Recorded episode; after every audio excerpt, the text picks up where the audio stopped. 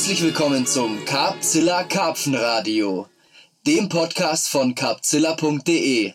Mein Name ist Marc Dörner und ich heiße euch herzlich willkommen zur 15. Folge.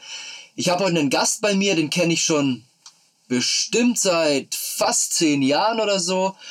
Und ich bin super froh, dass wir heute mal in diesem Format live vor der Kamera hätte ich fast schon gesagt. Die Kamera ist heute auch sehr viel gelaufen, dazu kommen wir gleich noch. Aber live vorm Mikrofon uns treffen und das ist kein geringerer als der kleine Mann.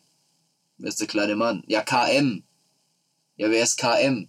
Christian Wolf. Und bei wem es jetzt immer noch nicht klingelt, der war bei uns auf der Kinotour dabei in dem Beitrag mit Jan Brauns. Aber wenn ich mal auf Instagram gucke, dann müssten eigentlich Christian Wolf mehr Leute kennen als mich. So viel sollte klar sein. Ähm, auch dazu werden wir gleich zu sprechen kommen. Yo, hi, Christian, grüß dich. Servus, Marc, schön, dass es geklappt hat. Ja, finde ich auch super geil.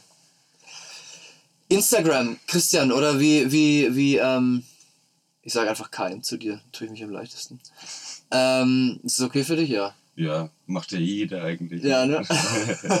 Auch zu der Geschichte werden wir gleich noch. Es gibt so viele Geschichten zu erzählen. Ähm, ich würde sagen,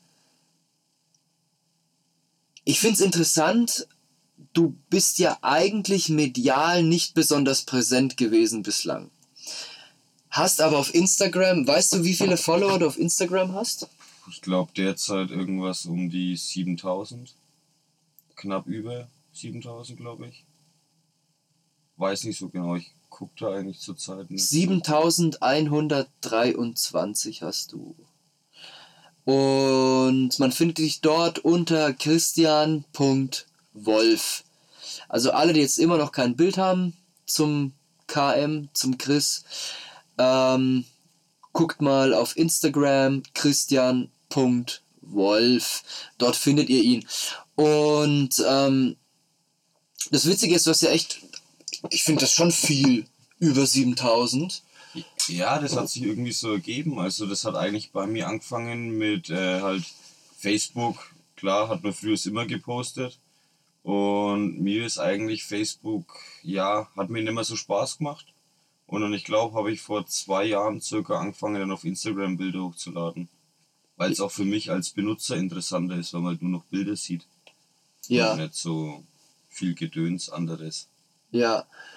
Und wie ging das dann eigentlich relativ schnell, dass, dass die Likes kamen oder wie hat sich das entwickelt? Mm, relativ langsam. Also ich habe mich ja dann damals über, ähm, über Facebook mit angemeldet, wo man das so macht. Und dann kriegten mir, glaube ich, teilweise gleich ein paar Freunde mit. Also ich glaube, an die ersten 500 kamen gleich, die über Facebook schon befreundet waren. Ah, okay. Die kamen dann gleich so mit und dann, ja, wurde es von nach und nach mehr. Also anfangs waren es halt noch 20, 30 Likes per Bild und dann ging es aufwärts. Ah, okay, also du hast dich da über deinen Facebook-Account quasi dann angemeldet oder wie? Genau, also normalerweise gibt man den Account an, weil man ja auch ähm, über Instagram direkt Bilder auf Facebook posten kann. Ja. Und dann wird man gleich gefragt, ob man die Freunde mitnehmen will und dann kommen gleich hat man dann gleich, ja, je nachdem wie Facebook-Freunde man hat, aber ich denke, viele davon haben fast an die 5000. Ja. Wie es mittlerweile unter den Karpfenanglern so ist. Ja. Und dann kamen bei mir gleich, glaube ich, 500 Abonnenten, hatte aber auch dann schon 350 abonniert. Ach, nimmt man dann quasi alle mit, die man auch schon als Freunde hat, oder wie? Die, die auch so über Facebook angemeldet sind. Ah, okay, ja. kommen dann gleich mit. Ah, das ist interessant.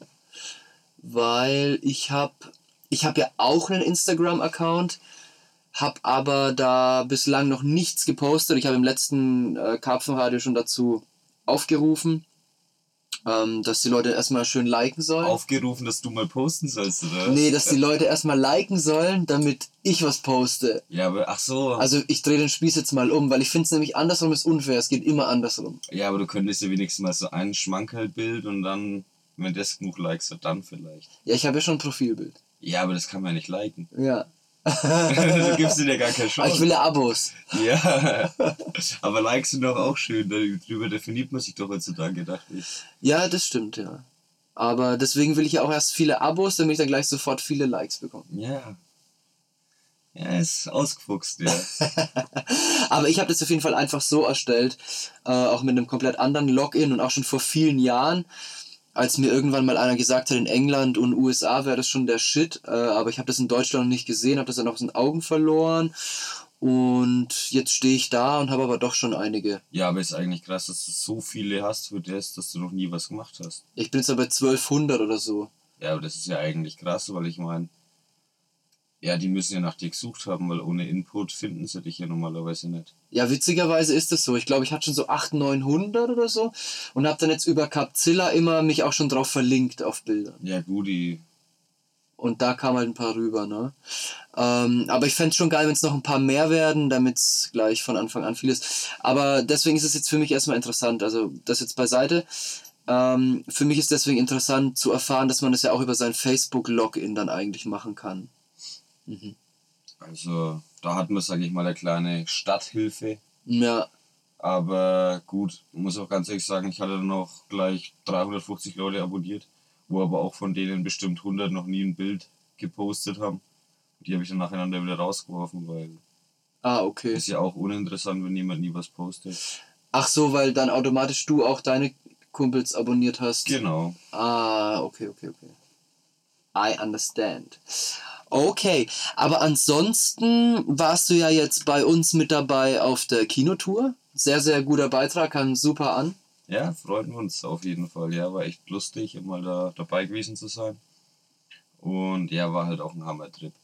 Ja, Also nichts von der Hand zu weisen. kann man auch nicht sagen, dass wir sowas regelmäßig erleben. Da hat halt einfach alles gepasst. Naja, jetzt stellst du dein Licht ja ein bisschen unter den Scheffel. Ich weiß schon, dass du, dass du ähnliche Sachen schon öfter erlebt hast. Und Ähnliche, aber drei Fufis an einem Tag, die haben wir bisher noch nicht geschafft. Das war, ja, war einfach, alles hat gepasst. Ja, ja, das ist natürlich schon krass. Ähm, wir kommen gleich noch auf deine Frankreich-Angelei zu sprechen. Ich würde erst gerne nochmal so diesen, diesen, äh, diesen Kontext herstellen, wer du bist und wieso du jetzt auch bei uns im Karpfenradio bist. Also, ohne das jetzt böse zu meinen, aber wir wissen, du hast sehr, sehr viele Follower auf Instagram.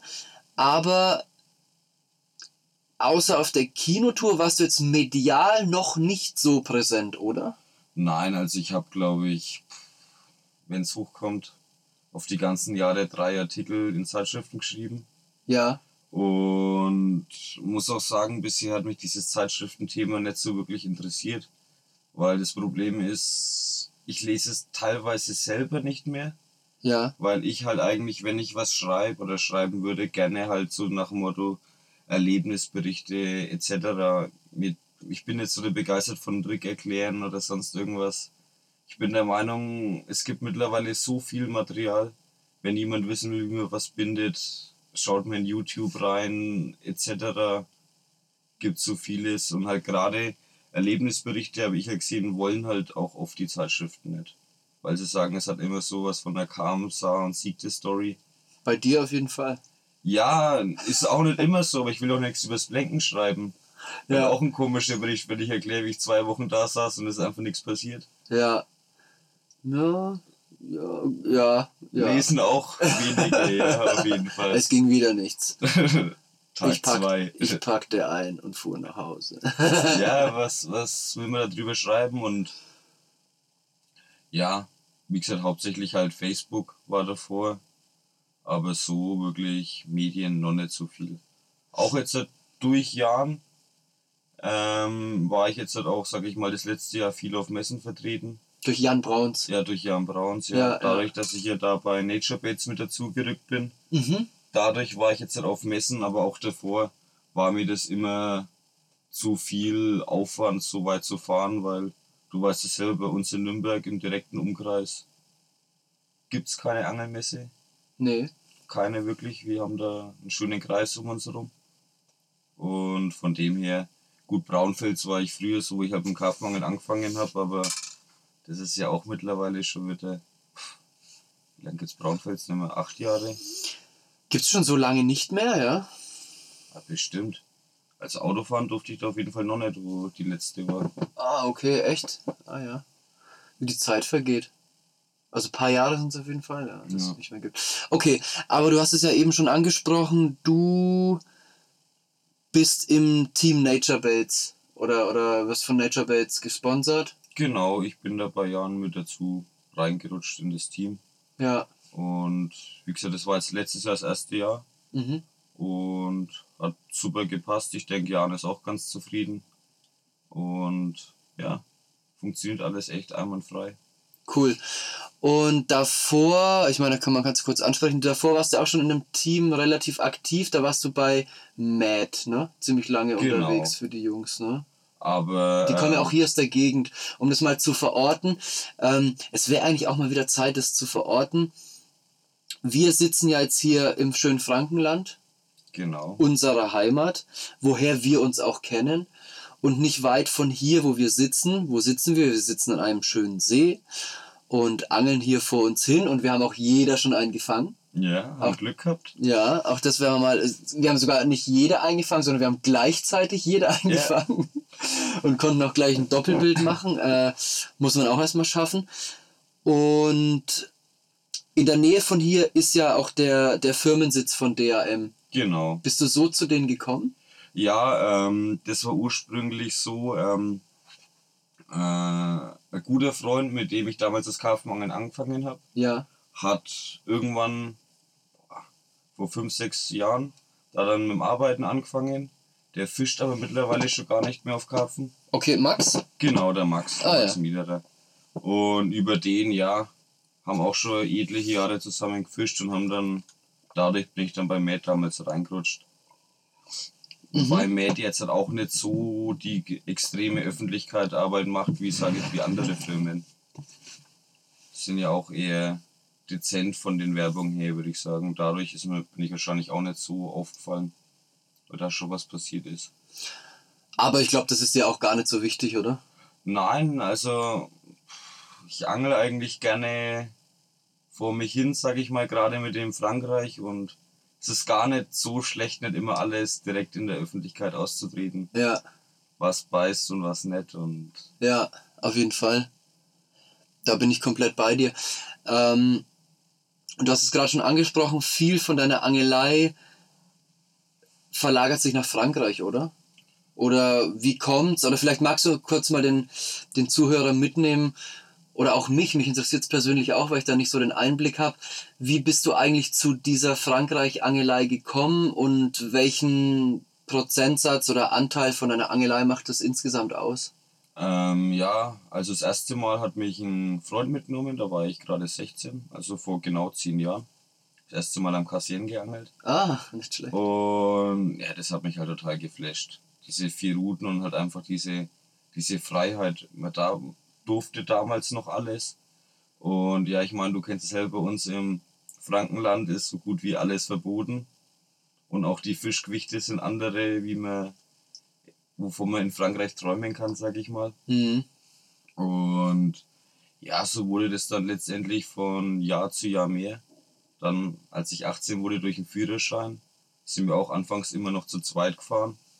Und ich glaube, vor grob vier Jahren bin ich das erste Mal alleine nach Frankreich gefahren und seitdem fahre ich eigentlich verlängerte Wochenenden, Urlaube, was geht, eigentlich alleine oder zu zweit nach Frankreich. Also das heißt, dass du wirklich immer, wenn du etwas länger Zeit am Stück hast, etwas mehr als ein Wochenende, dann düst du ab nach Frankreich. Eigentlich immer, ja. Man muss eigentlich auch sagen, dass dadurch, dass ich so viel in Frankreich bin, meine Deutschlandangelei eigentlich echt zu vernachlässigen ist, weil zu den ganzen guten Jahreszeiten, Ja. wenn das Wetter passt etc., versuche ich eigentlich in Frankreich zu fischen und verpasse so bei uns eigentlich auch die besten Perioden, wo es eigentlich laufen sollte.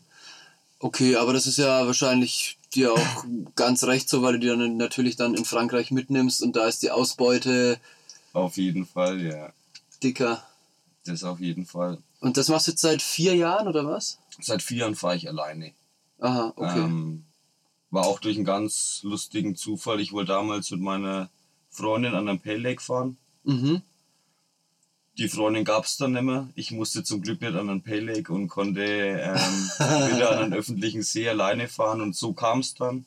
Weil ich habe früher echt Respekt davor gehabt. alleine ins Ausland zu fahren Ja, klar. und zum Fischen war komisch. Und danach war das so ein richtiges so Erfolgsgefühl, als ich wieder daheim war, so das alleine wirklich mal komplett durchgezogen zu haben. Ja, Und das hat mich eigentlich so geflasht, dass ich seitdem eigentlich ganz gerne alleine auch fahre. Wobei es zu zweit schon schöner ist, es ist halt einfach geselliger. aber es ist wahrscheinlich einfacher zu bewerkstelligen alleine, ne? Du bist halt von keinem abhängig, musst mit niemandem was ausmachen. Ja, gerade halt auch, dass ich sage, jetzt halt, wo ich ähm, in der Schule bin und fixe Zeiten habe, können halt sich viele mit der Arbeit nicht so danach richten oder viele bekommen in den Ferienzeiten keinen Urlaub. Mhm.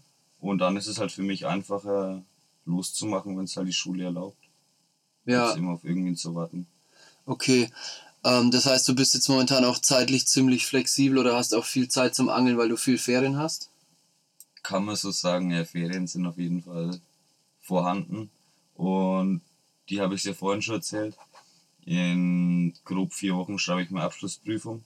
Ja. Und dann will ich auch sechs bis sieben Wochen am Stück nach Frankreich. Das hast du letztes Jahr auch schon mal so in der Art gemacht, oder? Genau, letztes Jahr hatte ich ja sechs Wochen Sommerferien. Von denen habe ich eine Woche in Kroatien so Strandurlaub verbracht. Aha. Und die restlichen fünf Wochen war ich mehr oder weniger konstant am Fischen.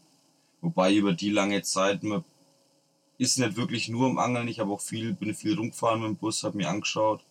War mir auch ein Teil für die für den Capsilla-Film gedreht. Mhm. Aber effektiv habe ich wahrscheinlich da so drei, dreieinhalb Wochen wirklich reine Angelzeit gehabt.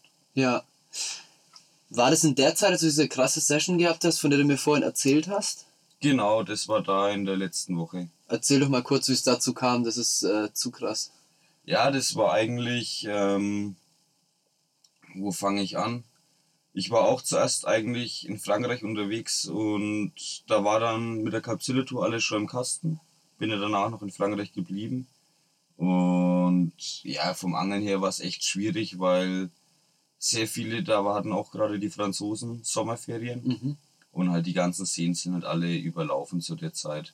Sag ich mal, normalerweise im Frühjahr oder im Herbst sind halt wirklich die richtigen Franzosen Karpfenangler, sag ich mal, am See. Und da sind halt auch sehr viele mit Familien etc. Ist wirklich überall Highlife. Also richtige Hobbyangler, aber alles voll damit. Genau, überall. Mhm. Und halt auch zum Campen, Zelten, Feuer machen etc. Und dann hat mir auch, weil ich eigentlich sehr viel Kontakt mit holländischen Anglern habe, hat mir auch gesagt, ich soll mal in die Ecke fahren. Ja. Ist ganz gut. Und war für mich komplettes Neuland und hatte dann wirklich das Glück, an einem See für mich unbekannt, alleine zu sein. Da war kein anderer Angler. Kein anderer Angler Okay. und konnte selber nicht fassen.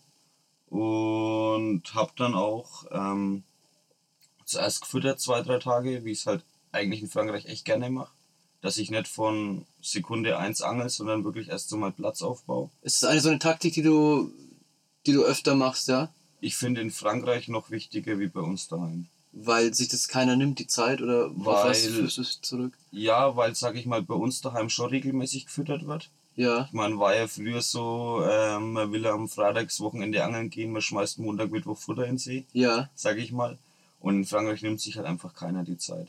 Weil Ja. Die ganzen Au Ausländer zähle ich uns auch dazu. Ja, Ausländer ja. in Frankreich Klar, logisch. ähm, haben eine Woche Zeit im Normalfall und wollen sich halt dann nicht die Zeit nehmen, das drei Tage aufzubauen und dann bloß noch vier Tage zu fischen. Das ist ein interessanter Ansatz, ja. Damit machst du halt was ganz anders als die anderen, ne? Ja, und halt, ich bin auch der Meinung, nur durch die Art und Weise kann man auch solche, solche Läufe, sag ich mal, fabrizieren, wie der Jan Brauns und ich da hatten in der Kinotour, weil halt die Fische wirklich mal aufs Futter kommen. Vertrauensvoll fressen Auf und jeden Fall, ja. dann einfach komplett durchdrehen. Und klar muss da auch das Wetter passen, es funktioniert jetzt halt nicht, dass man unbedingt in einer Hochdruckphase da 50 Kilo Boilies reinkippt und auf einmal fängt man. Ja. Also man muss schon mit Köpfchen das machen und das Wetter muss passen. Deswegen fahre ich auch meistens, wenn das, wenn der Luftdruck etc. passt, dann fahre ich halt spontan für drei, vier Nächte nach Frankreich. Ja. Cool. Und jetzt kommen wir zurück zu der Session. Du warst also dann in diesem, an diesem See, unbekannt für dich, aber du warst komplett alleine da. Dann hast du drei Tage vorgefüttert erstmal. Genau. Und was hast du während der Zeit dann gemacht? Irgendwo anders geangelt oder? Ich habe teilweise äh, mir andere Seen angeschaut. Aha. anderes Angeln war schwierig, weil ich halt immer nachts gefüttert habe, weil man weiß ja trotzdem nicht, wer guckt zu oder Ja, wer wieder der, der klug Wesen, dass dann genau auf dem Platz dann zufälligerweise doch einer irgendwann hockt. ja, Und habe mir andere Seen angeschaut, teilweise wo gefischt. Die Zeit geht da wirklich sehr schnell rum. ja, Auch wenn man gerade so lang unterwegs ist, hockt man sich auch einmal vier Stunden an einen Rastplatz und isst da einfach in Ruhe und man ist halt dann da viel entspannter, wenn man so viel Zeit hat. ja, ja, Weil die Zeit geht schon rum und geht um See spazieren etc. Naja, und nachdem dann, sage ich mal, das Futter, die Futterzeit abgelaufen war, habe ich es auch versucht und habe dann gleich, ja, wie ich es gesagt habe, in der Nacht, ersten Nacht dann gleich sieben Fische über 20 Kilo gehabt. sieben Fische über 20 Kilo in der ersten Nacht. Ja, das war unglaublich. Also, Wie viel, waren es dann auch sieben Fische und alle über 20 Kilo oder hast du noch viel mehr Fische? viel mehr. Ja? Also, ich weiß es nicht mehr. Ich habe dann auch, weil ich eben, der Holländer mir gesagt hat, da kann man auch mal mehr Fische fangen, Ja. aber seine Informationen waren auch, glaube ich, vier oder fünf Jahre alt. Ja. Habe ich auch wohlwissend auf Wurfdistanz, also auf entspannter Wurfdistanz, so 70 Meter gefüttert gehabt und Ah, okay, und hast auch geworfen dann? habe nur geworfen, Ah, auf Ufer ausgedrillt Ah, das ist geil. bin dann nur alle vier, fünf Fische mal mit dem Boot raus und habe halt nochmal nachgefüttert. Und hat super funktioniert. Und ja, sowas kann man halt nur erleben, wenn man viel fährt und halt einfach alles passt. Aber du bist auf diesen sieben Fischen nicht sitzen geblieben, das ging ja noch weiter, ne? Nein, ich habe, genau, ich habe ja dann noch eine Zeit übrig gehabt und es lief so durch. Also jetzt im Nachhinein, wenn ich die Bilder anschaue und mittlerweile kenne ich da unten auch Franzosen, habe ich schon relativ viel gefangen, was da unten zu fangen war. Ja, Also- genau erwischt. Hab's halt einfach genau erwischt. Fass das mal in Zahlen. Ich hab's dir vorhin ja gesagt, ich glaube knapp über 20 Fische über 20 Kilo. In Ja. einer Woche. In knapp einer Woche, ja. Und einen mit 26. Uah. Also es war schon enorm. Und das an einem öffentlichen Gewässer. Genau. Domaine public. 100 Prozent. It's okay not to pay. Genau. Das ist ja auch ein interessantes Thema, weil du hast ja vorhin schon so, so ein bisschen, ja, betont, also du wärst einmal fast an einem Pay Lake gelandet, aber nur deiner Freundin zuliebe. Ich, ich war schon zweimal an einem Pay Lake. Mhm. Ähm, ich muss ganz ehrlich sagen, ich kann Leute mit Familie etc., die dann da auch mit der Frau zum Beispiel hinwollen, Mhm. kann ich verstehen, wegen Sanitäranlagen. Ich jetzt auch mit meiner Freundin, weil das damals halt der Faktor war, nur mit Sanitäranlage. Hätte ich mich damals auch wieder dazu entschieden, aber meine Angelei ist es einfach nicht. Ja, Ich kann mich dafür nicht faszinieren. Und es gibt so viele schwarze Schafe unter den Betreibern, dass es halt einfach für mich sagt, No-Go, will ich nicht mehr. ja. Und mittlerweile, Oh. oh, es piepst. Oh.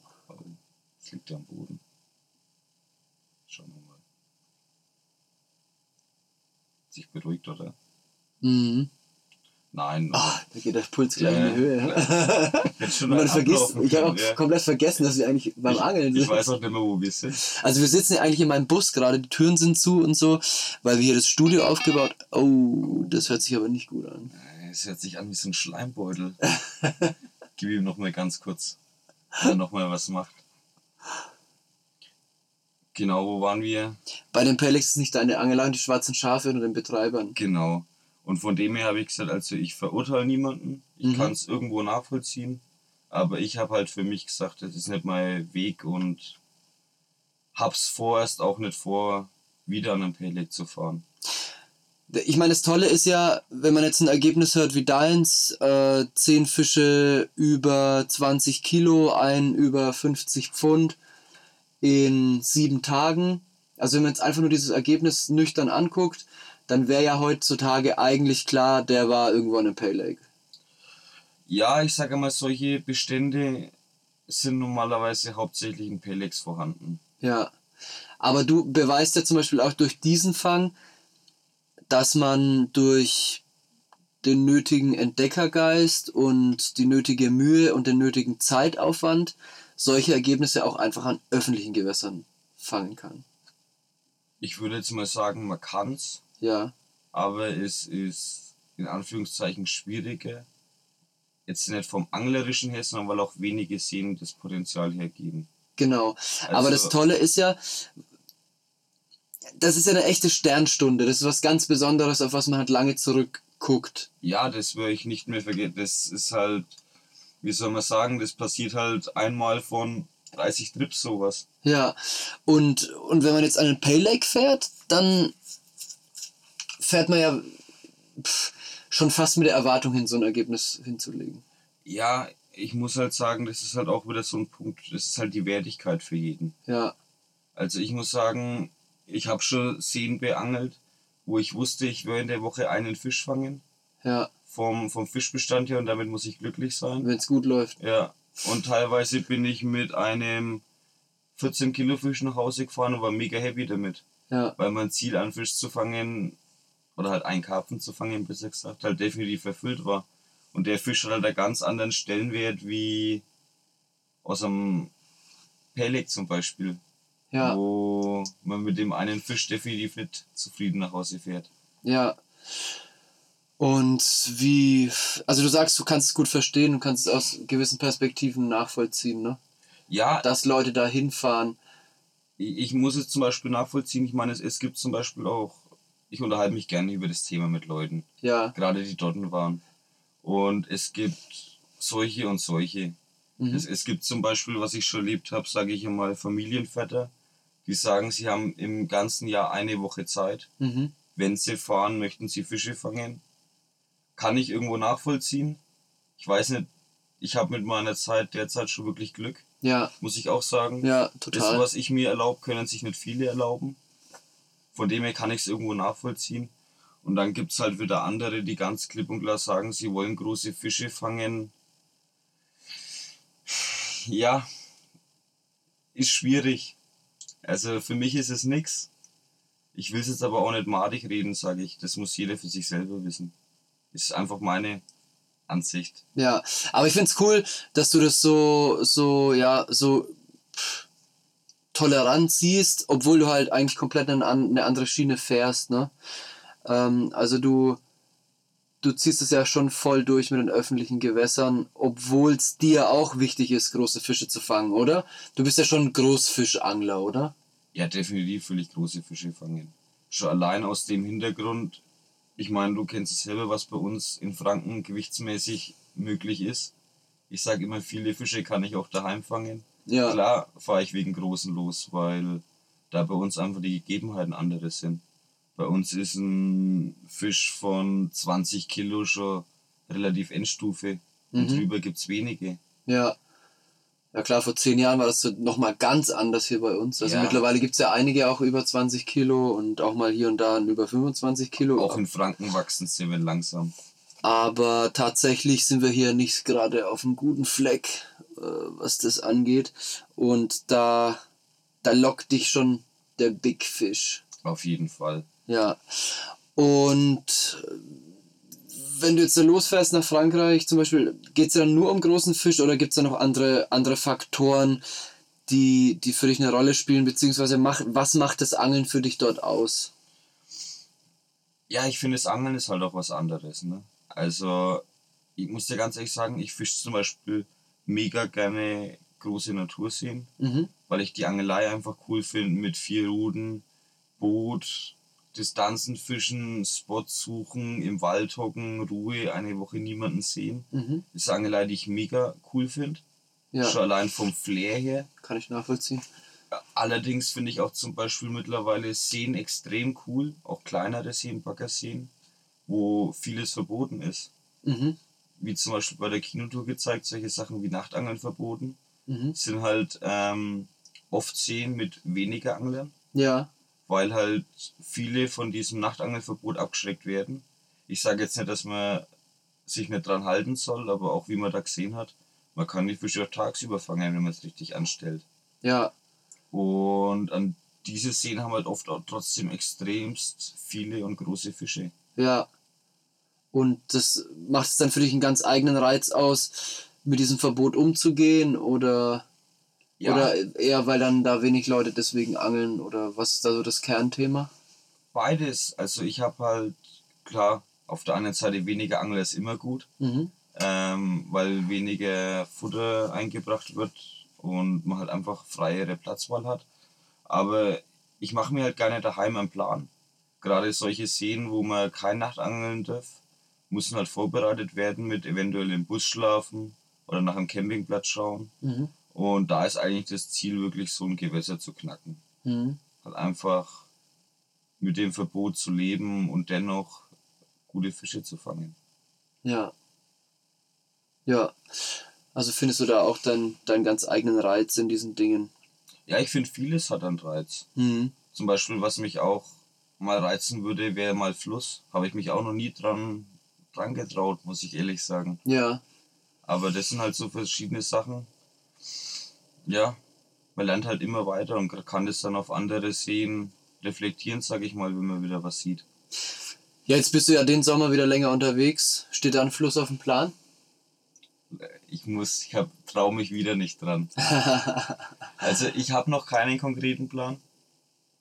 Ähm, was ich mir vorgenommen habe, ich möchte eventuell mal wenigstens eine Woche in Deutschland angeln, ah ja. weil ich wüsste nicht, wann ich das letzte Mal so lange in Deutschland gefischt habe. Also das ist wirklich, da kannst du, das gibt's gar nicht so wirklich in deiner Erinnerung, dass du mal so lange in Deutschland geangelt hättest. Also, das- wenn es dann so lang losging, immer schon direkt nach Frankreich. Das ist schon sehr lange her, dass ich so lange in Deutschland gekommen bin. Ja. Also das längste, was ich hier gefischt habe, war mal ein Wochenende Mhm. und eigentlich alles andere ging über die Grenze. Ja. Und da habe ich aber, muss ich jetzt auch sagen, das hört sich vielleicht doof an, weil viele sagen immer, sie wollen unbedingt mal ins Ausland. Mhm. Aber ich habe echt eigentlich mal wieder Lust, mal eine Woche in Deutschland zu angeln, weil ich das so lange nicht mehr gemacht habe. Ja, das kann ich, ja, gut, kann ich verstehen, ja, logisch. Ist ja dann die Abwechslung für dich. Genau, das ist doch mal was anderes, mal mit wieder nur zwei Routen zu fischen. Ja, aber geht dir das nicht auf den Sack, immer diese, weil es sind ja dann doch immer, ich meine, unter 400 Kilometern einfach wirst du ja nicht wegkommen, oder? Wenn du nach Mm, Frankreich fährst. Nee, kürzester Grenzübergang ist Mühlhaus oder Straßburg und ist alles mindestens 400. Von Ja, Nürnberg aus, ja. ja. Und dann bist du ja noch lange nicht am See. Nein, aber ja, ich sage mal, man gewöhnt sich dran. Das ist so doof, wie es sich anhört. Ja, Wobei ich mittlerweile sagen muss, ich bin auch schon ruhiger geworden. Also früher bin ich ähm, immer noch, habe bis abends gearbeitet und bin dann abends direkt im Bus, war schon gepackt und bin runter, dass ich in der Früh hoffentlich am Ziel bin. hm, immer über Nacht gefahren. Immer über Nacht gefahren Ja, und mittlerweile gönne ich mir schon oft noch eine Nacht daheim und fahre dann erst so in der Früh um 5, 6 rum los. Du, ich habe das auch gemerkt. Also ich bin früher auch immer gerne über Nacht gefahren, dann am nächsten Tag noch Plätze gesucht, aufgebaut, bis dann alles fertig war, war es dann nächster Abend, dann waren wir dann schon auf jeden Fall über 24 Stunden unterwegs. Boah, ich kann das nicht mehr. Ja, Ich kann das gar nicht mehr. das glaube ich dir. Ich weiß nicht, ob es am Willen liegt oder oh, oh, jetzt bei jetzt geht's bei dir. Oh nein, auch so wie bei dir. Ja. Wir brauchen nach oben.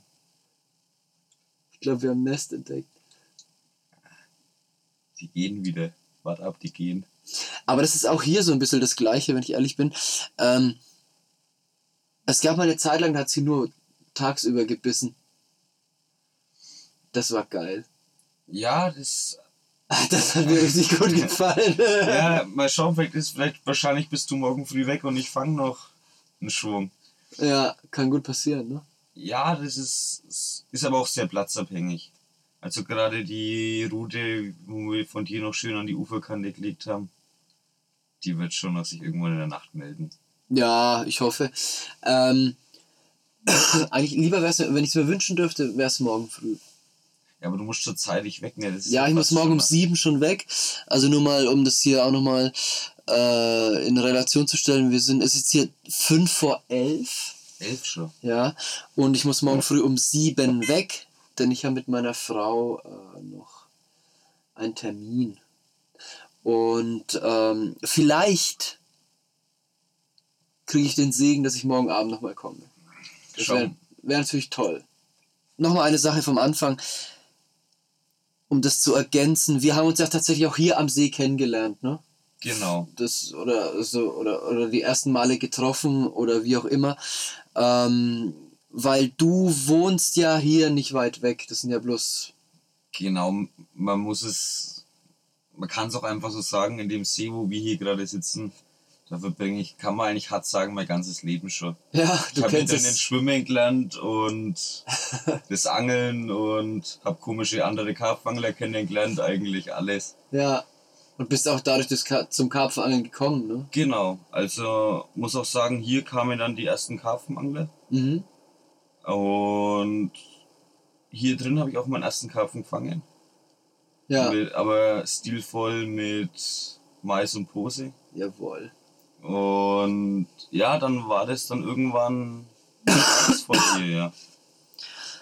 Auch wenn die Fische damals noch kleiner waren wie jetzt.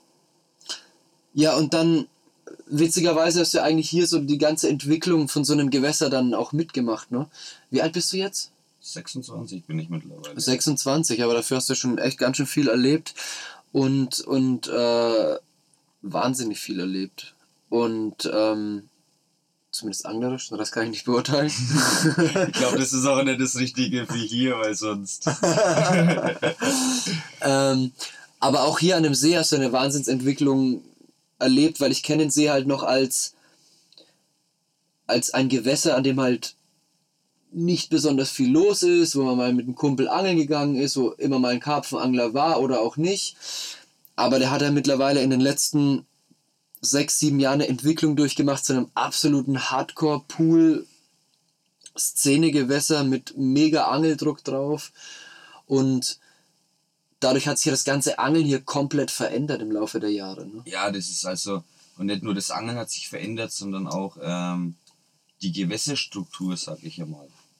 Das hat sich alles, ja, ist teilweise verschlammter, der See etc. Mhm. Spots, die früher gut waren, würde man jetzt nie wieder fischen. Mhm.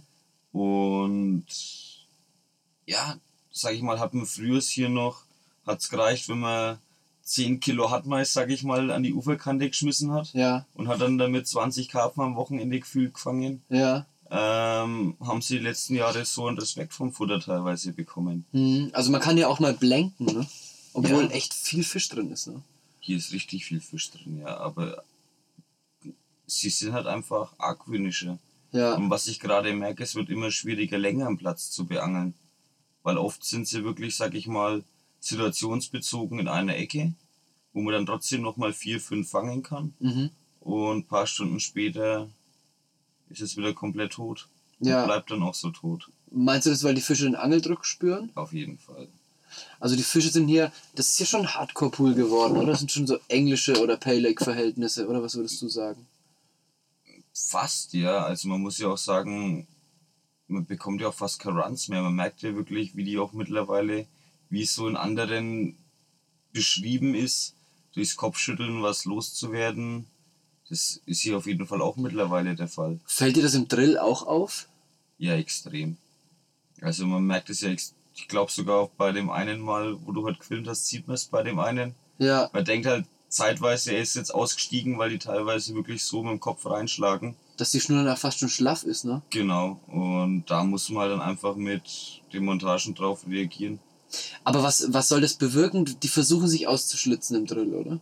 vom Prinzip her ja, versuchen sie das Blei, mit, mit dem Bleigewicht den Haken auszuhebeln vom Prinzip her. Weil sie halt gelernt haben, dass es funktioniert, auch im Drill, dass es so schneller loskommt.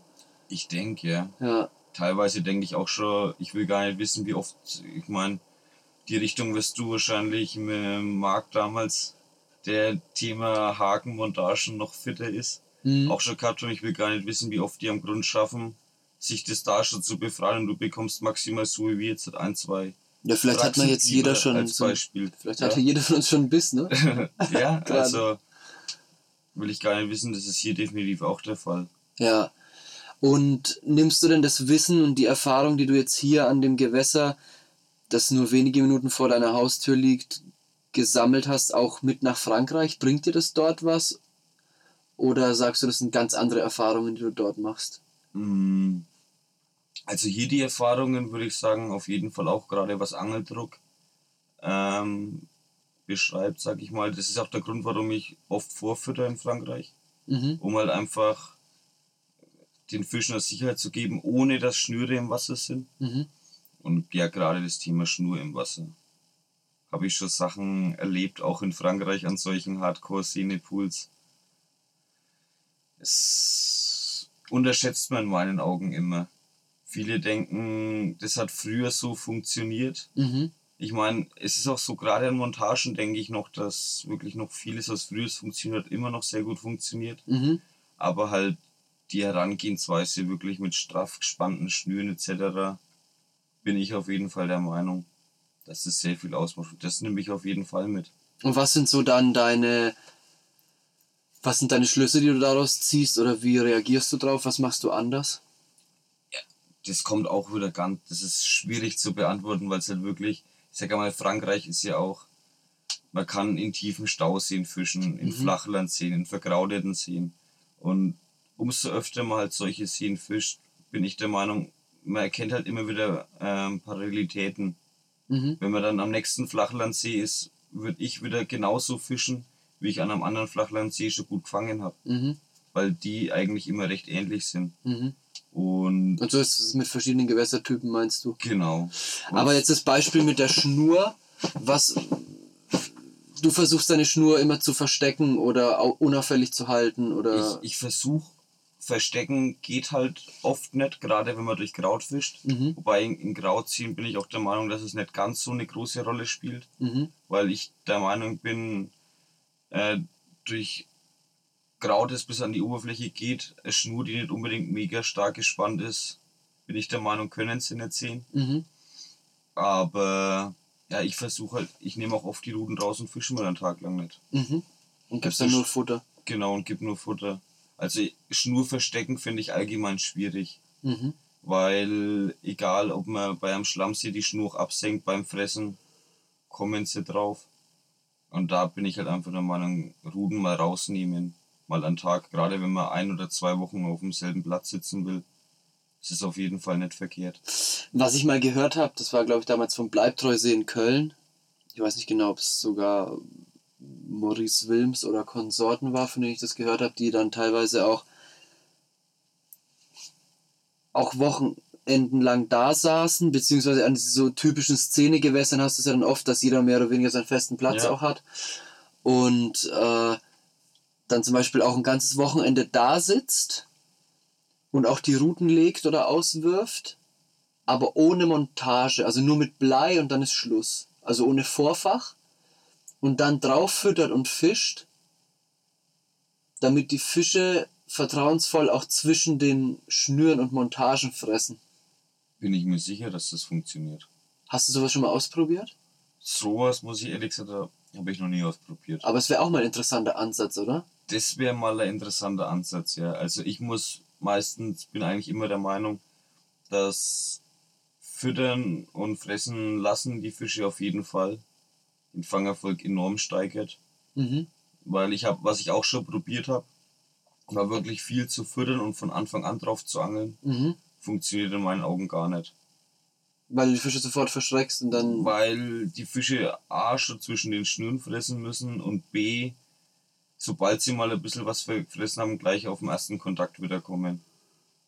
Aber da, da ist jetzt die Frage, die ich mir stelle, ist, wenn man jetzt sagt, man macht das Ganze ohne Vorfach, wären dann die Fische trotzdem vorsichtig und würden dann aber, oder was schätzt du, wie würde das vor, vor, vonstatten gehen? Wären die dann trotzdem gleich argwöhnisch und würden gar nicht fressen oder dann erstmal vorsichtig anfassen, fangen und immer mehr Vertrauen schöpfen? Weil ich meine, die Situation, die du damit schaffen willst, ist ja, dass die Fische in dem Moment, wo du, dann, sagen wir mal, du fütterst zwei, drei Tage, ne? Ja. Und dann gibst du eine Montage und Schnüre rein. Dann verändert sich ja doch wieder was unter Wasser. Jetzt ist die Frage, sind die schon so drauf auf dem Futter, dass es denen scheißegal ist? Oder kriegen die das mit und sind dann trotzdem noch ein bisschen vorsichtiger, ne? Und kann man diesen Spieß umdrehen? Oder, oder macht man sich, oder kann man das vielleicht nur machen, wenn man wochenlang das so betreibt, ne? Das ist halt die Frage. Ich glaube eigentlich anders, weil ich habe da eigentlich einen genau anderen äh, Hintergrundgedanken dabei. Also ich bin der Meinung, dass wenn man die Fische füttert Mhm. und sie fressen, haben sie einfach ein gewisses Vertrauen. Mhm. Und das Vertrauen geht durchs Angeln, sage ich mal, wieder stückweise verloren. Mhm. Man fängt einen Fisch, der wird gehakt, macht Action auf dem Futterplatz. Und dieses Vertrauen, was man aufgebaut hat, bin ich der Meinung, baut sich von nacheinander oder von Fisch auf Fisch baut sich wieder ab. Mhm. Ist ja auch genau der Effekt, dass wenn man gefüttert hat, direkt danach fängt, ein oder zwei Tage, dann ist es ja auch wieder gediegen, sag Mhm. ich mal.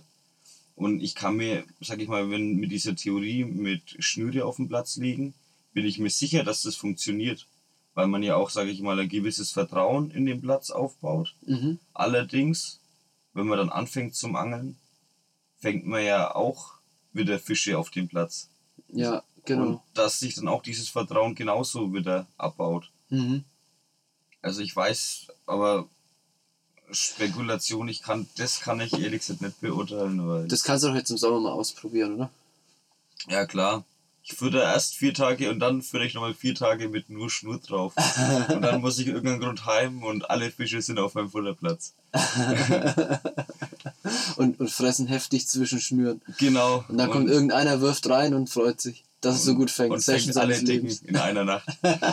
So kann es gehen. Nein, aber wer bestimmt, habe ich aber auch schon gelesen. Auch von Österreichern, glaube ich, teilweise, die sowas gemacht haben, aber ich habe es ehrlich gesagt noch nie probiert. sind auf jeden Fall interessante Ansätze, die aber auch äh, eine gewisse Hingabe und natürlich einen Futtereinsatz brauchen, ne? Für, für mich hat aber, sage ich mal, auch dieses Ruden rausnehmen einen anderen Hintergrund. Gerade auch in Frankreich. Mhm. Weil zum Beispiel ähm, gerade an Seen, wo man ein bisschen weiter fischen muss und bei der Raubfischzeit bin ich halt immer der Einstellung, ich nehme tagsüber meine Ruden raus, lasse die Raubfische, Angler ihr Ding durchziehen. In der Zeit habe ich nochmal gefüttert, die Fische können Ruhe fressen und abends kommen sie wirklich die Ruden nur für vier, fünf Stunden in der Dunkelheit wieder ins Wasser rein. Und habe auch schon sogar Gefahr mit denen mich anzulegen und gefangen zu werden und Probleme in Frankreich zu bekommen. Also da schlägst du zwei Fliegen mit einer Klappe. Einerseits gehst du natürlich dem Ärger mit den Raubfischangeln auf den Weg Genau, und zweitens gibst du den Fischen Ruhe zum Fressen. genau. Und das ist, merkt man in meinen Augen auch. Vor allem auch die Franzosen sind dadurch viel entspannter, das alles ein Geben und Nehmen. Total. Ich habe ja der Podcast vor diesem hier, das ist unser vom Wasser 2 Spezial-Podcast. Und da habe ich auch witzigerweise auch von einer Session geschrieben in dem Buch, wo ich allein in Frankreich war und wo ich dann auch tagsüber rausgeholt habe aufgrund der Raubfischangler. Genau. Genau, also das ist schon so, dass die schon ultra pisst sind, wenn die, wenn die deine Schnur fangen, die schneiden ja auch meistens einfach ab, ne? Ja, Rigoros. ja gut, man, man muss halt einfach sagen, da bin ich einfach immer der Meinung, wie man in den Wald reinscheidet, so kommt es zurück. Und in Frankreich ist normaler, normalerweise das Gesetz, dass man nicht weiter als 100 Meter fischen darf. Ja. Und ich unterhalte mich dann oft mit den Gardepesch, also den französischen Kontrolleuren. Und sie sagen eigentlich noch ganz klipp und klar, dass wenn man weiter fischt, es nicht unbedingt ein Problem ist, aber man soll sich halt anständig verhalten. Sprich tagsüber die Raubfischangler, nachts wir, soweit man in der Nachtangelzone sitzt. Und auf die Art und Weise sind die Franzosen glücklich, sie können in Ruhe angeln. Ich kann zwar nur nachts angeln, habe weniger Angelzeit, aber fische dafür in Distanzen, wo zu dem Zeitpunkt die Fische auch wirklich sind. Und fange dann nachts meine Fische und tagsüber liegen dann die Ruden am Baum. Aber lieber so wie 24 Stunden am Tag auf 80 Meter angeln, wo zu dem Zeitpunkt keine Fische sind. Oder andersrum, jeden Tag schneiden sie mir dreimal die Ruden ab. Ja. ja, und rufen die Gardepesch, ne? Das genau. passiert ja auch sehr schnell. Das ist ja der springende und Punkt. davon haben dann alle was, weil das zieht dann auf jeden Fall Ärger nach sich. Und man zahlt Strafe und hat Probleme. Ja. Ähm, das Thema Futter ist ja doch immer wieder jetzt ein Thema. Bist du ein Futterangler? Schwierig. Schwierig zu beantworten. Weil halt Futterangler in meinen Augen halt gerade Leute sind, die ihr Hausgewässer mit Futter zupflastern. Mhm. Und das über einen längeren Zeitraum machen. Und da ich ja, wie gesagt, mittlerweile eigentlich fast ausschließlich in Frankreich angel, geht es nicht immer. Mhm. Weil, wie gesagt, ich, hab, ich fütter echt gerne vor, auch gerade in Frankreich. Aber da muss für mich halt wirklich alles passen. Und das mache ich eigentlich auch nur in Gewässern, wo ich eigentlich weiß oder annehme, dass der dementsprechende Fischbestand ist. Weil ich habe auch schon in Frankreich an Gewässern gefischt. Da bin ich mit 10 Kilo Boilies für die Woche angerückt und bin mit 7 Kilo wieder nach Hause gefahren, habe aber auch sehr gut gefangen. Also, Okay. Also du machst das immer ganz abhängig von der Situation. Genau, also jetzt sage ich mal, ein See mit einem guten Karpfenbestand, ich habe eine Woche Zeit und das Wetter wird, dann gerne Futter. Mhm. Aber ansonsten bin ich der Meinung, was drin liegt, kann man nicht mehr rausholen Mhm. und fange eigentlich lieber langsam an und wenn es dann wirklich merke, ich bin auf dem richtigen Weg, dann fütter ich dann und mache halt dann meine Angelpause. Ja. Ja. Das ist ein guter Ansatz, ja. Also mit hast immer lieber ein paar Eimer mehr dabei, aber die nimmst du auch gerne wieder mit nach Hause. Ja, also ich habe das schon gehabt, dass ich mit äh, Bus voll losgefahren bin und ja, das ist einfach schwierig zu beantworten. Ich bin halt der Meinung, dieses Futter kann richtig gut funktionieren. Mhm.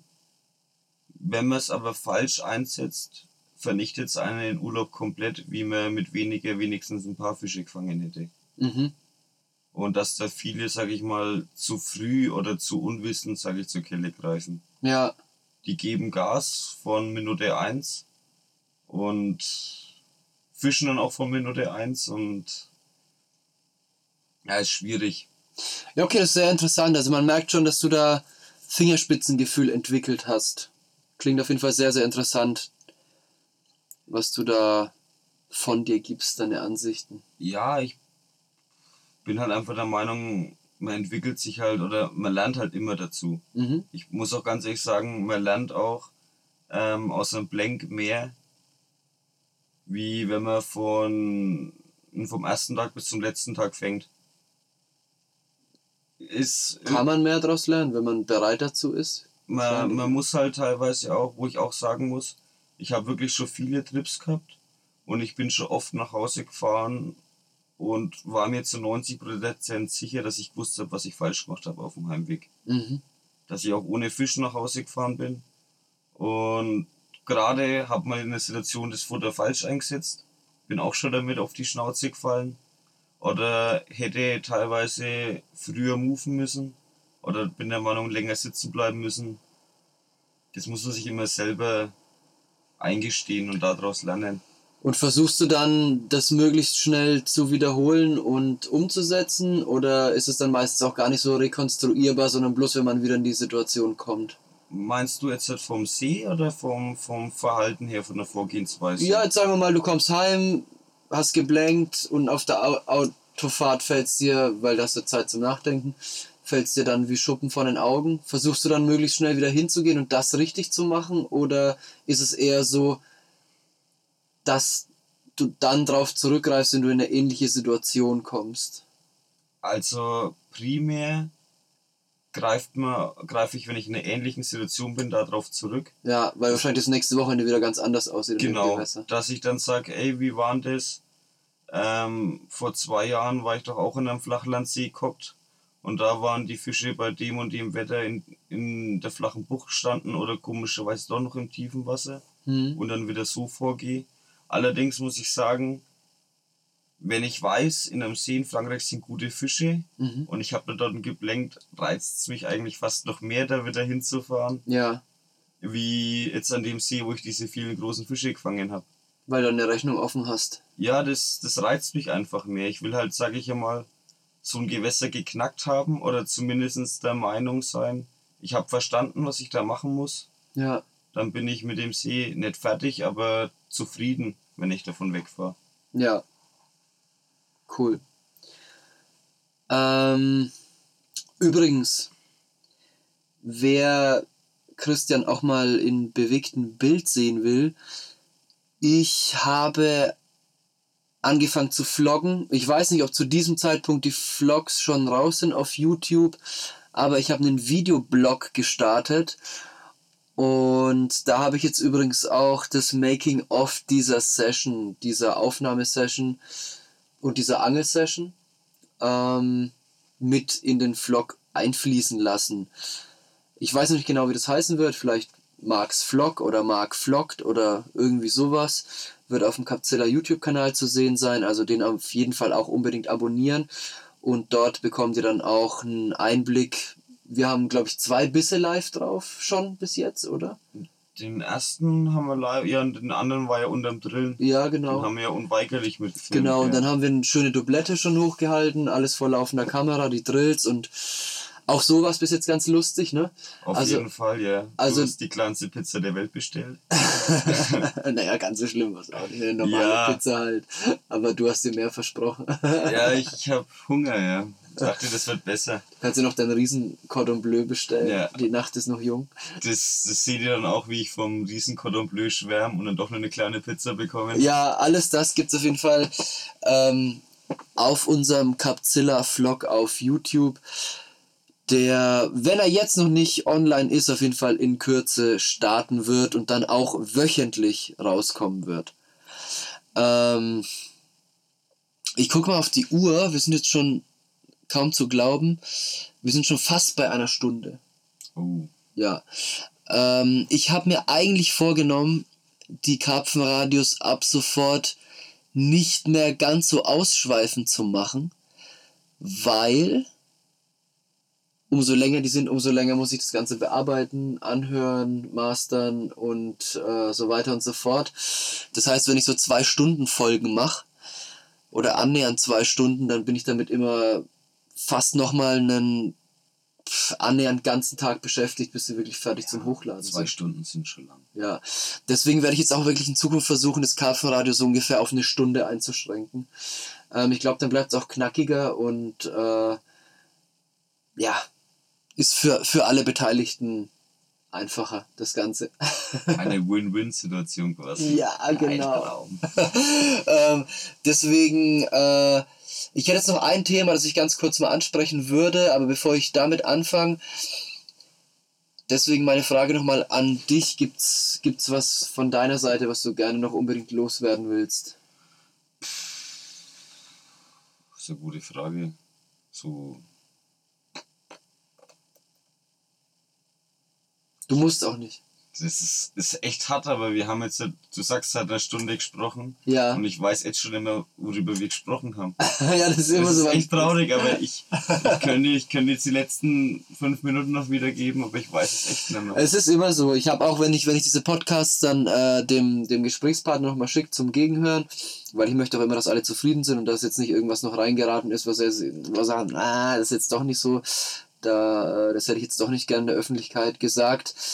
Ähm, die Chance gebe ich ja dann meistens den Partnern schon noch, aber witzig ist, bis jetzt hat noch keiner gesagt, irgendwas muss raus und jeder hat gesagt, krass, über was wir alles gesprochen haben. Das weiß ich gar nicht mehr. Ja, ich könnte es dir jetzt nicht mehr wiedergeben. Ja, geht mir auch ganz ähnlich meistens.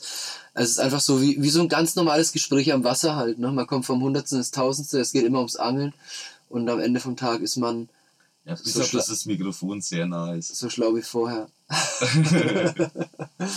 ähm, das Mikrofon, ja. Aber das vergisst man ja auch irgendwie, oder? Ja, teilweise blendet man es dann komplett gut aus.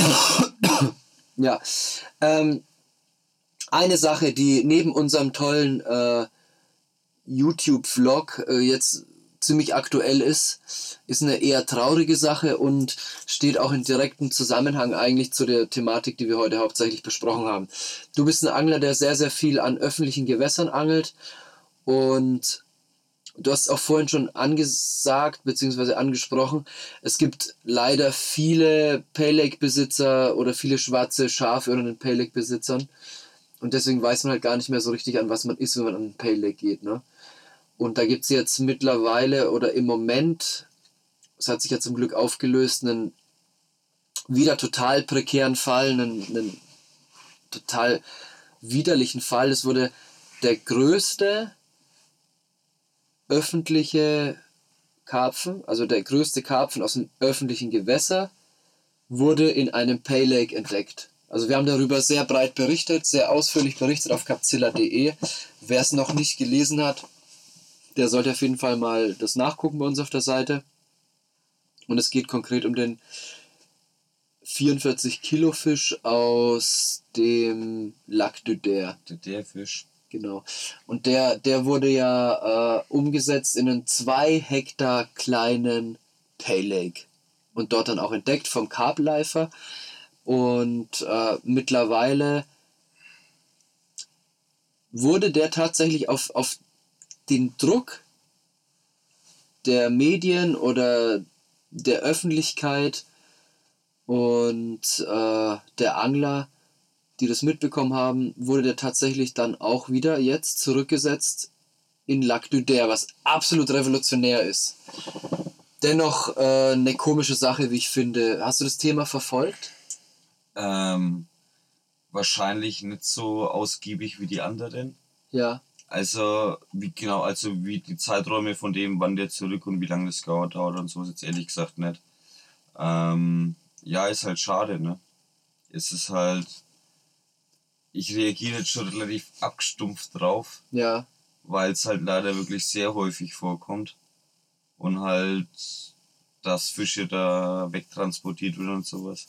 Ja, es ist halt einfach schade. Ich sag mal, viele fahren halt nur an so einen See hin, um so die Chance auf den Fisch zu haben, sag Ja. ich mal. Nicht um den zu fangen, das wäre jetzt ein bisschen optimistisch ausgedrückt, aber halt auf die Chance. Und ich fahre ja auch oft oder öfters, wenn ich an den See fahre, weiß ich schon, was für einen Fisch ich gerne fangen würde von Bildern her. Mhm.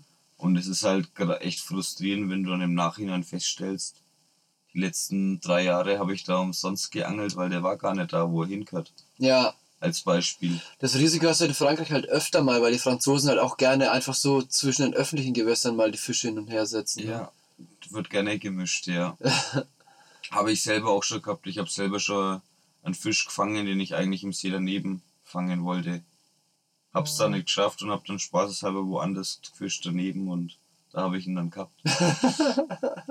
Ähm, ja, ich meine, Fakt ist, man kann sich halt irgendwie nicht davon freisprechen, an Gewässern zu angeln, wo Fische irgendwie mal eingesetzt oder umgesetzt werden. Ne?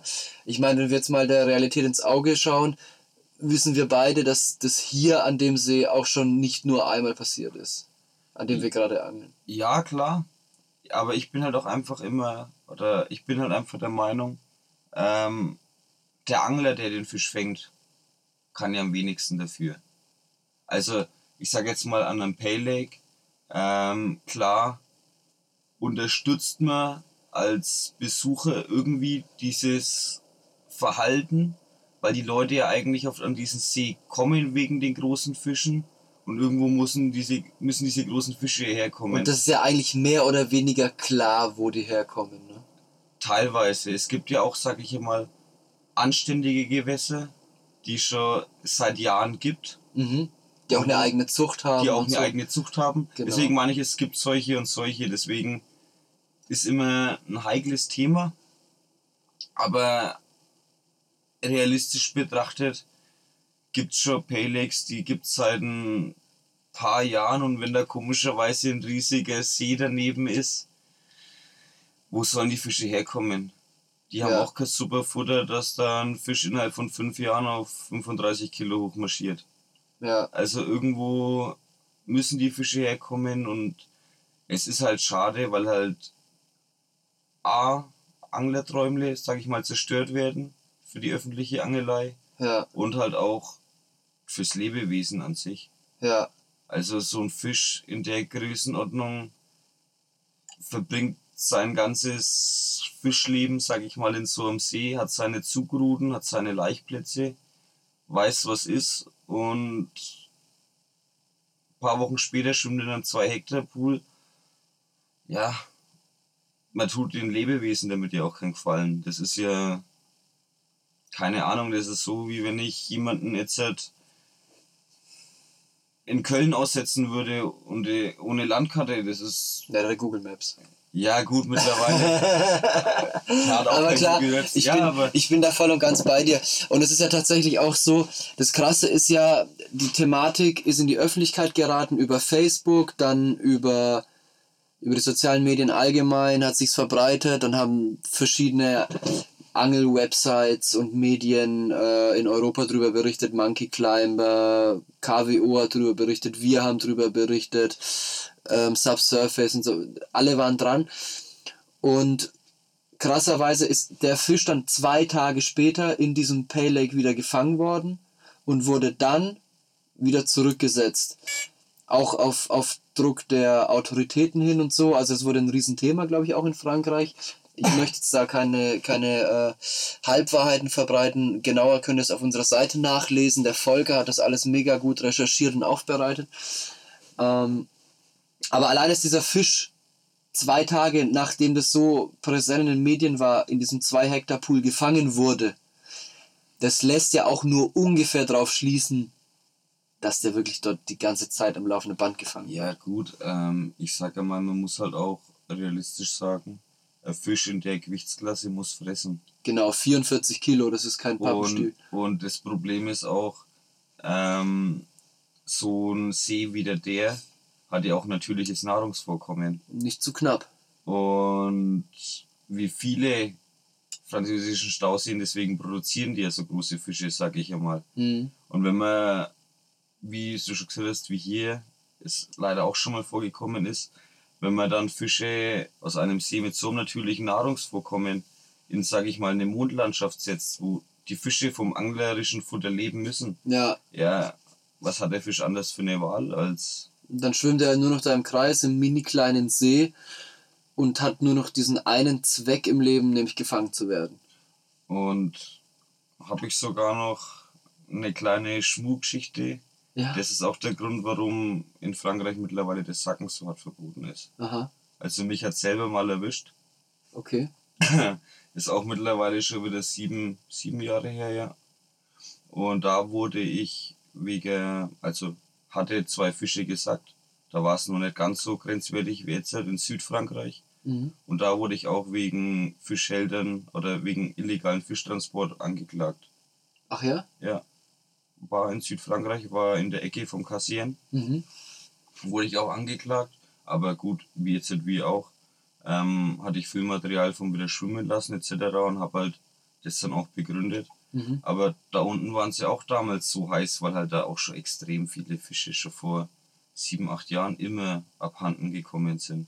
Ja, Und das ist halt auch der Grund, warum ich auch sage, find gut war damals dumm von mir, aber finde ich eigentlich gut, dass da die Gardepesch so durchgreifen, weil haben halt ein bisschen, wenigstens ein bisschen das Auge drauf und hoffe halt auch, dass da. ich glaube, die gucken da mittlerweile schon sehr, sehr stark drauf. Ja, wie, wie gesagt, also auch in den letzten Kontrollen, wie gesagt, ich mache es mittlerweile nicht mehr. Ich habe da mein Lehrgeld vor den Jahren da gezahlt, war auch gar nicht so günstig.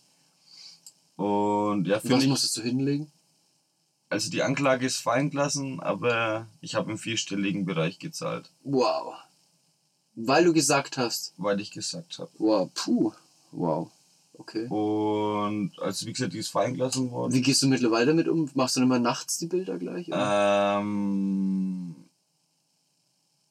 auch schwierige Antwort. Also zu 90% mache ich nachts Bilder. Ja. Habt ihr aber auch schon gesagt, dass ich mit dem Selbstauslöser teilweise Probleme habe und nachts auch schwierig ist. Ja, klar. Und wenn Bist ich einen- allein unterwegs oft. eben weil ich allein unterwegs bin und wenn ich einen wirklich guten Fisch habe, also zum Beispiel auch von diesen 27 Kilo Fischen, was ich gesagt habe, ich glaube, von denen habe ich drei fotografiert. Okay. Die anderen habe ich einfach wieder so schwimmen lassen. Ähm, wenn ich einen wirklich guten Fisch habe, wo ich es mir anbild, muss ich aber auch sagen, die sack ich. Ja. Weil ich der Meinung bin, gerade in warmen Wassertemperaturen ist es besser, wie diese Retina-Slings, die an der Oberfläche sind. Aha. Eben wegen sauerstoffarm und hohe Wassertemperatur. Ich tue die lieber im tiefen Wasser sacken. Und stehe halt zeitig auf zum Bilder machen und gehe das Risiko ein, wieder Strafe zu zahlen, aber bin halt der Meinung, dass es für einen Fisch besser ist. Ja. Weil es Okay, aber du machst es ja. Ich meine, es geht ja darum, den Vorsatz, den Fisch umzusetzen. Ne? Genau. Und das ist ja definitiv nicht dein Business. Das ist ja auch der Grund, warum sie so scharf sind. Aber habe jetzt noch nicht so die Kontakte zu den Fischhändlern zusammenstellen können. Habe ich auch nicht vor. ja, Ja, aber tatsächlich ist und Fakt ist, und das ist eigentlich das, auf was ich noch hinaus wollte, ähm, du hast schon angesprochen, es gibt viele Situationen und viele Personen, für die halt so ein Pay Lake vielleicht das Interessante ist oder das Richtige ist.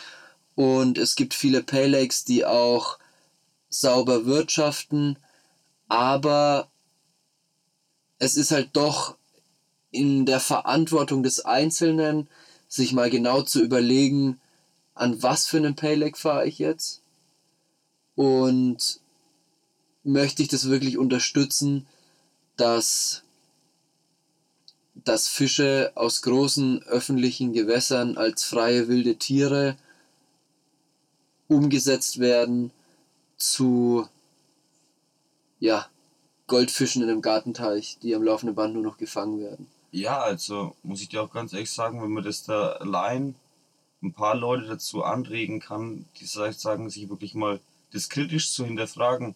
Ich meine, ein Pay Lake, den es seit Jahren gibt, versucht ja auch seit Jahren Werbung zu machen. Mhm. Und da kann man ja auch die Wachsstufen, sag ich ja mal, von den Fischen sehen.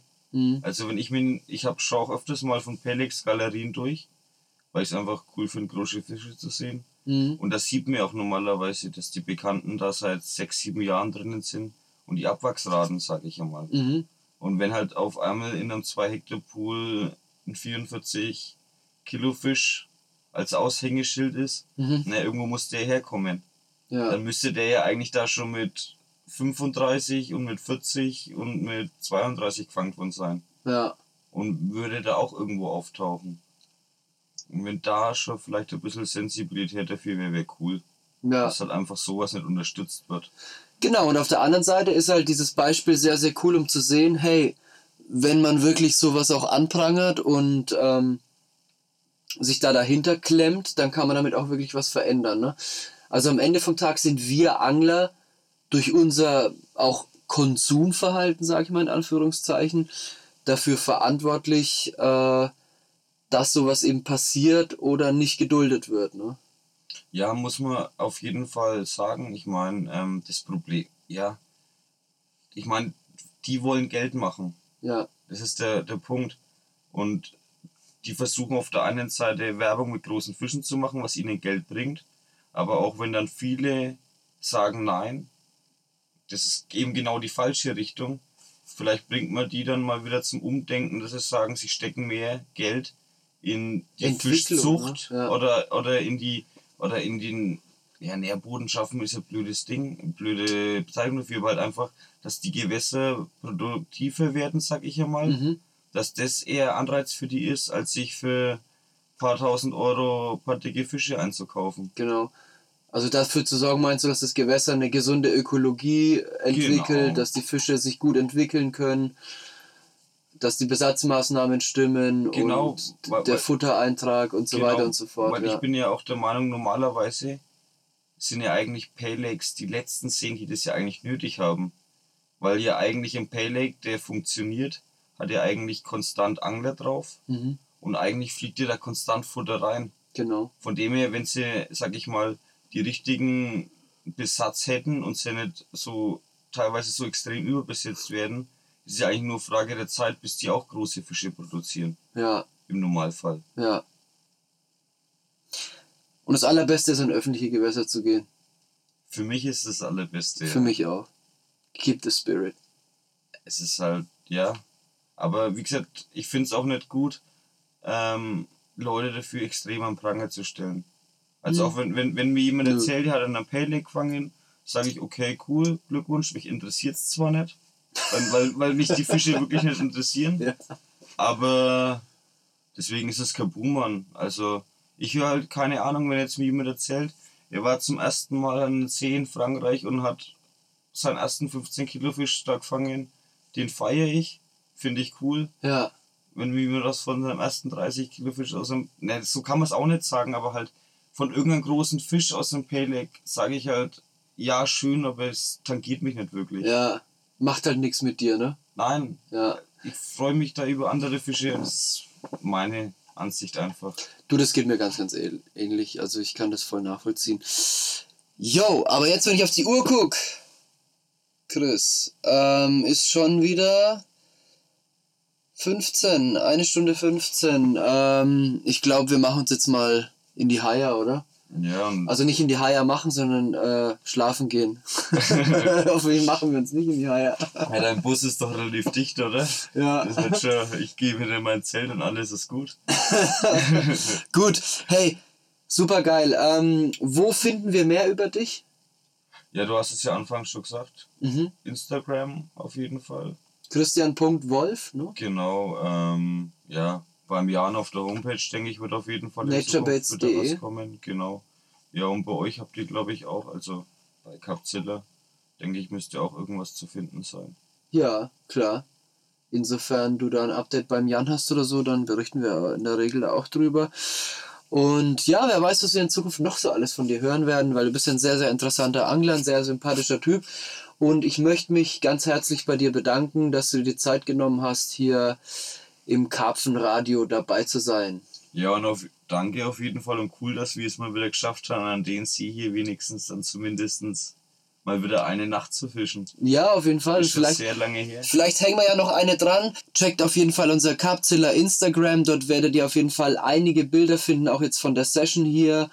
Und abonniert vor allem auch unseren YouTube-Kanal, wo der Vlog kommen wird, auch mit einem Making-of jetzt zu der Entstehung dieses Karpfenradios und vor allem noch viel mehr über die Session außenrum. Sowas wird es dann in Zukunft viel, viel mehr dort noch zu finden geben. Gut, also nochmal danke an KM fürs Dabeisein, für die vielen interessanten Ansichten und ja, mitreißenden Stories von öffentlichen Gewässern in Frankreich. Und euch, liebe Leute, euch, liebe Leute, euch, lieben Leuten und euch und euch, liebe Leute, Dankeschön. Dankeschön an euch, liebe Leute, fürs Ja, Zuhören. ja. es ist schon spät Ey. und ja, wir haben einen langen Tag hinter uns. Ähm, ja, dementsprechend legen wir uns jetzt ab und ich sag an dieser Stelle vielen lieben Dank fürs Zuhören und schaltet auch das nächste Mal wieder ein zum Carpzilla Karpfenradio, dem Podcast von carpzilla.de.